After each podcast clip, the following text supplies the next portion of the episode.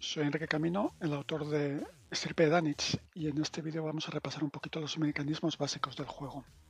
Si estáis utilizando las reglas que vamos a comentar a continuación es que estáis en problemas, porque hoy toca combate. En Estirpe Danich disparar funciona de manera muy similar a como se usan las capacidades. En la ficha cada personaje va a tener un nivel en armas de fuego y de partida esos son los dados que va a tirar para intentar impactar a su objetivo. Las armas veréis que tienen tres características en la ficha, alcance en metros, el daño base que se expresa, como no puede ser de otra manera, en dados de 6, y un factor de iniciativa. El factor de iniciativa lo dejamos para el próximo día, no, no es muy importante ahora mismo.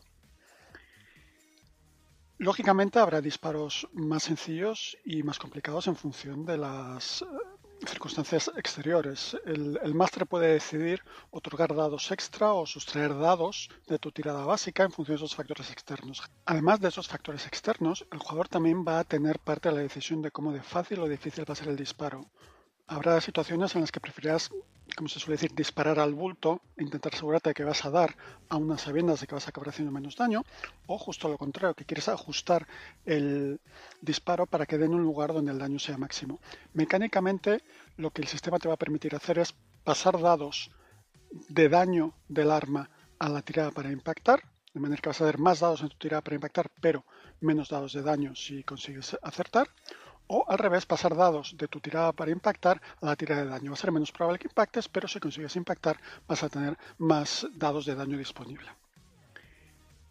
Al igual que en las tiradas para capacidades, existe la posibilidad, obviamente, de lograr éxitos extra. En general, esos éxitos extra en la tirada para impactar se van a convertir siempre en dados extra de daño.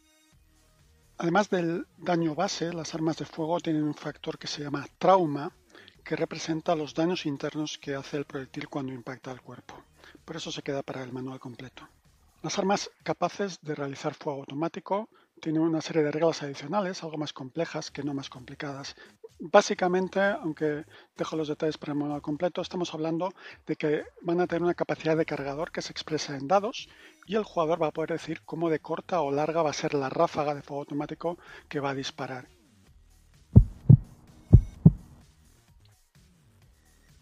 En SP Danich el daño se representa con dos registros paralelos, uno que se llama vitalidad y otro que se llama incapacitación.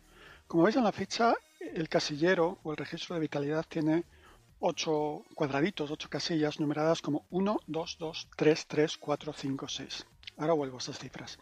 Y el de incapacitación tiene cuatro casillas que no van numeradas.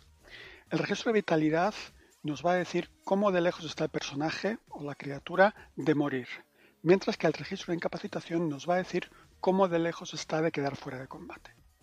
Las estadísticas nos dicen que aproximadamente el 75% de las bajas en un combate no son personas que mueren, sino personas que quedan, como se suele decir, fuera de combate por diferentes motivos. Adicionalmente, este casero de incapacitación, dependiendo de la narrativa de la escena, puede representar, como hemos dicho, que la persona queda inconsciente, que no tiene fuerzas, pero puede también representar que ha quedado inmovilizada por parte de los personajes.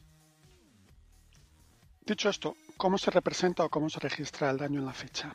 Hemos dicho que las armas van a tener una cantidad de dados de daño. Muy bien, cuando consigamos un impacto lanzaremos todos esos dados y los leeremos de manera independiente. Iremos tachando uno por uno todos los resultados de los dados en el registro de vitalidad. Y a la vez, en paralelo, miraremos cuántos de esos resultados son par. Los resultados par, porque al resultado par vamos a tachar una casilla de incapacitado.